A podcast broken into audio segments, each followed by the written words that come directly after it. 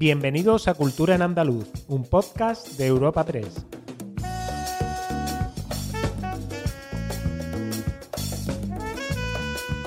Os damos la bienvenida a una nueva entrega de Cultura en Andaluz, el podcast de Europa Press Andalucía, en el que cada semana presentamos las novedades culturales más destacadas. Y como siempre, a mi lado está mi compañera Ana Tatay. Hola, Ana. Hola, Esther, ¿qué tal? ¿Qué temas traemos para hoy? Pues hoy arrancaremos nuestro podcast en el Festival de Cine Iberoamericano de Huelva, que homenajea este año a la actriz Natalia de Molina. Después viajaremos a Cádiz para hablar de la primera edición de South International Series Festival.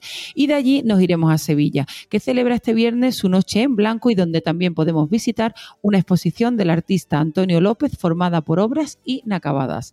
Y por último daremos las cifras de los rodajes en Andalucía que han batido cifras récord. Pero antes de entrar en materia, Esther, tenemos que anunciar al ganador del sorteo de la novela La Rebelión de los Buenos de Roberto Santiago, que hemos ofrecido a nuestros oyentes y seguidores en la red social X. Nos complace anunciar que el ganador de este nuevo sorteo de Cultura en Andaluz es Pedro Rodríguez, arroba p-rodri en la red social X. Si nos escuchas, Pedro, nos pondremos en contacto contigo a través de un mensaje directo para enviarte este libro. Y vamos a arrancar nuestro podcast de esta semana con un reconocimiento a la actriz jienense Natalia de Molina, que va a recibir el premio Luz en el Festival de Cine Iberoamericano de Huelva, que va a celebrar su edición número 49 en noviembre, concretamente entre los días 10 y 18. Con este galardón, el festival pues, va a reconocer a una actriz de trayectoria versátil, arriesgada y prometedora Recordar, tiene ya unas cuantas de Goya, ¿verdad, Natalia? Pues mira, te cuento, Esther tiene, tiene dos premios Goya y fue, es la actriz más joven en haber conseguido estos dos, dos premios, que uno fue actriz revelación por Vivir es más fácil con los ojos cerrados y otro de actriz protagonista por Techo y Comida. A mí me encanta vivir, es más fácil con los ojos cerrados que ahora muy jovencita. Sí, sí. Claro, sería ahí pues una niña. Sí, sí. Pues esta actriz que es natural de Linares, así agradecía el galardón cuando recibió la noticia. Estoy muy contenta de recibir este, este reconocimiento porque llega además justo cuando cumplo 10 años que empecé haciendo películas y porque es en mi tierra, porque es en un festival precioso como es el de Huelva y me llama mucho la atención además que ahora mismo que estamos como en una época así como muy convulsa, con muchas sombras y una profesión también donde hay muchas, muchas sombras, ¿no? no podemos negarlo, pues recibir un, galardón que se llama el Premio Luz eh, me parece una metáfora muy bonita y no le falta, no le falta razón a, Natalia de Molina, desde luego. Y vamos a continuar, Esther, en este Festival de Cine Unubense. Antes de su inicio, concretamente desde este sábado y hasta el 28 de octubre, va a tener lugar la segunda edición de Cine Club, que te preguntarás qué es. Pues es una propuesta que arrancó el año pasado y lo que hace es continuar con la labor cinematográfica más allá de la semana del propio festival.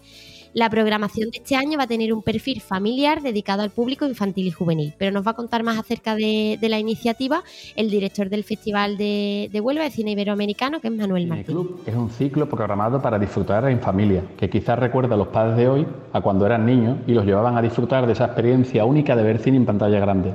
En este sentido, para nosotros era fundamental comenzar con un título en homenaje al historietista Francisco Ibáñez y a dos personajes icónicos de nuestra cultura cinematográfica y comiquera, Mortadelo y Filemón, que han enamorado a diferentes generaciones.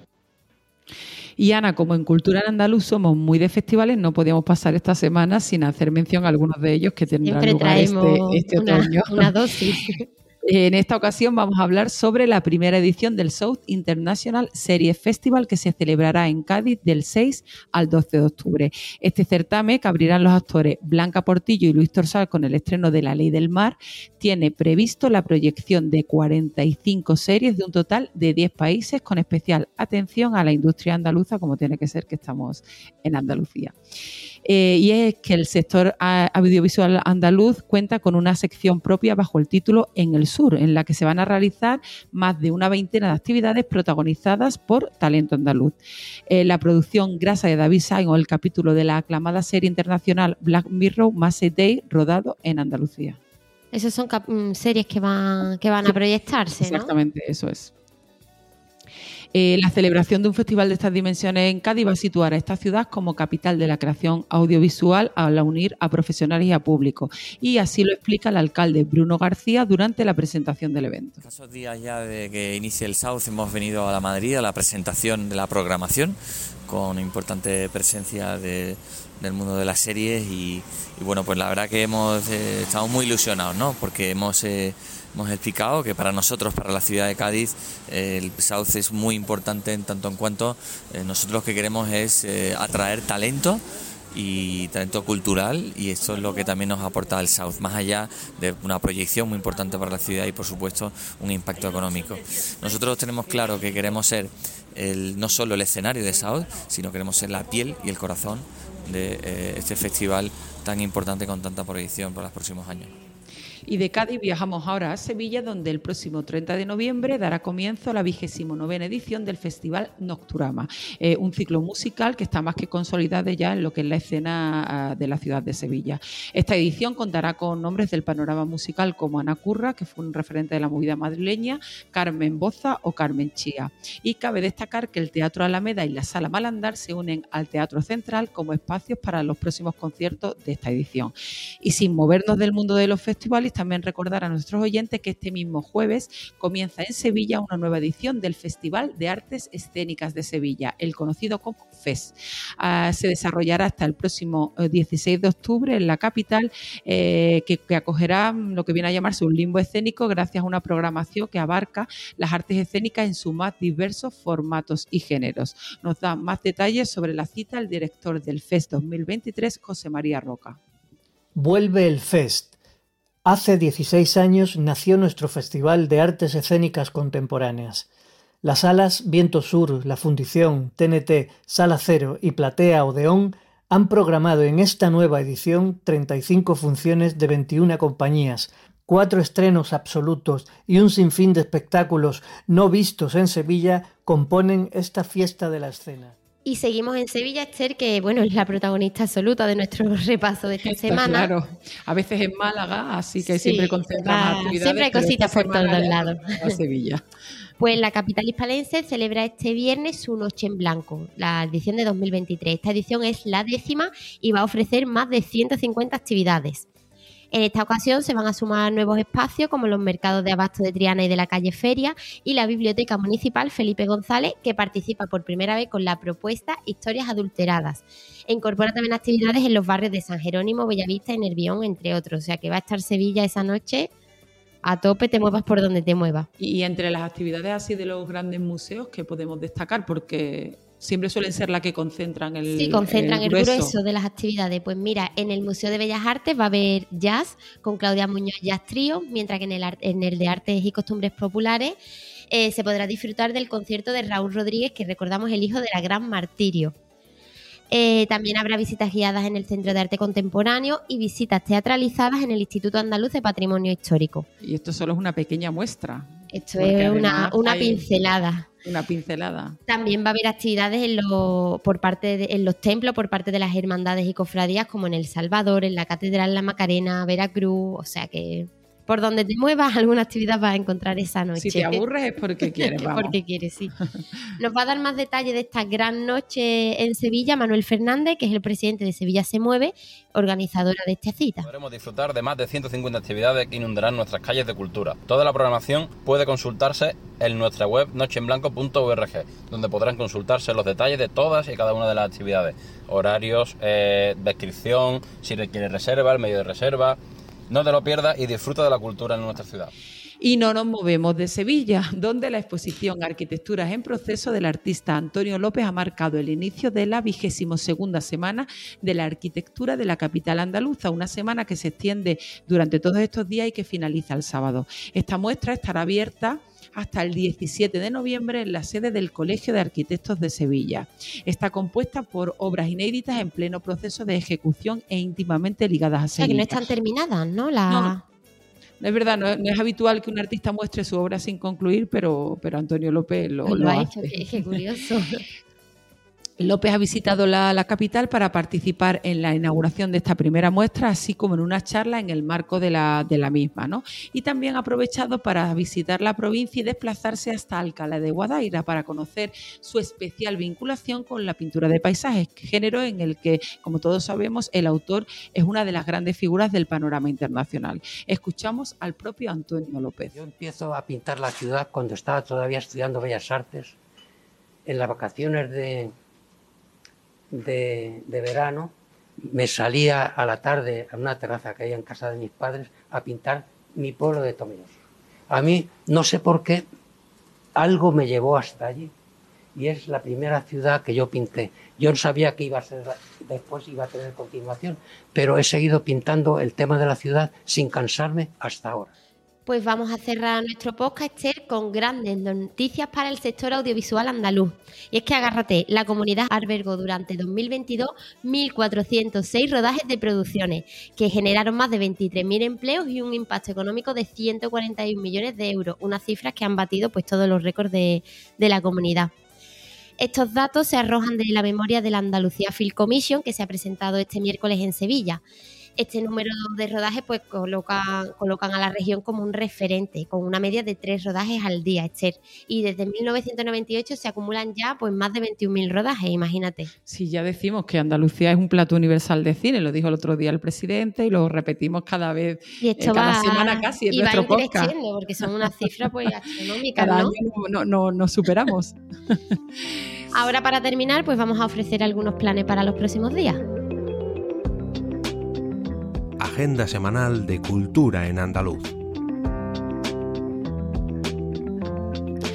Empezamos nuestra agenda semanal con la Real Orquesta Sinfónica de Sevilla, la ROS, que estrena temporada este domingo, 8 de octubre, eh, a las 12 de la mañana en el Teatro Alameda con el espectáculo La Orquesta Escondida, que está compuesto y dirigido por el maestro Rafael Cañete e interpretado por Vibra and Ross.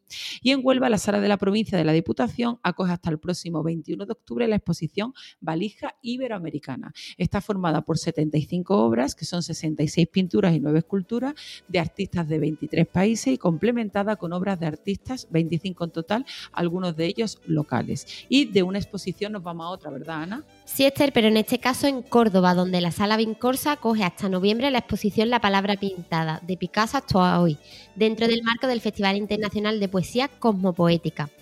Y sin movernos de Córdoba, el club de las monologuistas más tóxicas del planeta, ojo al nombre, llega este viernes al Teatro Avante. Es sobre el título, ¿sabes? Imagínate. la obra debe ser total. Pues para que no se lo quiera perder, a partir de las siete y media, eh, con su espectáculo Soy Tóxica. y en Málaga, el Centro Cultural María Victoria Tencia acoge este viernes la obra Lo que ocurre dentro de Sergio Rubio de Sergio Rubio, perdón, comenzará a las ocho y media. Y de nuevo en la capital malagueña, la térmica volverá a convertirse este viernes entre las 6 de la tarde y las 12 de la noche en punto de encuentro del Red Friday, una agenda musical en la que participan Doctor Fausto, Apartamentos Acapulco, Edimicace, eh, Fresquito y Mango y Melenas, además de la sesión DJ a cargo de Senda Fatal. Y a ello se une desde aquel día El beso más lento del mundo, que es una performance de Iro Basalou, Alejandro Morales y Ocaña. Madre mía, pues un cartelón, ¿no? En la térmica para, para este viernes. La térmica siempre. Nunca falla, ¿no? Siempre. Pues vamos a continuar eh, en Málaga, en la, en la, sala Unicaja de conciertos María Cristina, que acoge la representación teatral Ellas de Oro, a cargo de la compañía malagueña La Líquida Teatro, este sábado 7 de octubre a las 7 y media. Además, el artista Andrés Suárez recalará en Andalucía para presentar su noveno disco bajo el título Viaje de ida y vuelta, con sendos conciertos. De ida, no, de vida y vuelta. De vida y vuelta, perdón. con sendos conciertos, ¿vale? Uno en la sala Custom de Sevilla, que es este viernes a las 8, y en la sala París de Málaga un día después y a la misma hora. Yo es que me tengo bastante oído el disco de, de Vida y Vuelta de, de Andrés Suárez, que me gusta pues, mucho. Pues ya sabes, este viene a la sala Custom. es verdad, es verdad. Pasa que yo tengo planes, pero sí. Bueno, y con el otoño también llegan los planes en Sevilla para pasar todo el día bajo el sol y el sábado 14 vuelve una nueva edición de In the Park, eh, con música en directo, talleres y una feria de arte que llenará el Parque del Alamillo desde las 11 de la mañana hasta las 11 de la noche. La entrada es gratuita y para todos los públicos. Qué buen plan también, para echar y, pues la verdad que sí, con el tiempo que tenemos. Y octubre también nos trae grandes conciertos en Andalucía, como el de Ana Mena, que visita la capital hispalense el viernes 20 con su gira Bello Drama Tour. Y será, el concierto será a las 9 en el Cartuja Center City. Vamos a cerrar nuestra agenda también en Sevilla, Esther, donde Emilia Huelva presenta todo lo que ganamos y si después, y si después es nunca. Un libro en el que relata cómo fue el último año de su hermana, Elena Huelva, eh, luchando contra el cáncer, pero también es un testimonio sobre el duelo y un homenaje a su filosofía vitalista. Para los interesados será el martes 10 de octubre a las 7 de la tarde en la FNAC Torre Sevilla, con la presencia de Toñi Moreno. La verdad es que esta niña fue todo un ejemplo de, Sí, su hermana ahora pues continúa un poco su, su labor, ¿no? Su legado. Su labor, ¿no? Un ejemplo de resistencia y de saber vivir. Bueno, pues hasta aquí nuestro podcast de esta semana. Disfrutad mucho y os esperamos el próximo jueves en una nueva entrega de Cultura en Andaluz. Madre mía, estar Estamos así, están concentradas todas las actividades en poco. Despedimos esta entrega de Cultura en Andaluz invitando a todos nuestros oyentes a descubrir el resto de episodios de este podcast, así como todo el catálogo de programas de nuestra red a través de europapress.es barra podcast. Recuerda que además todos ellos están disponibles en las principales plataformas de podcasting.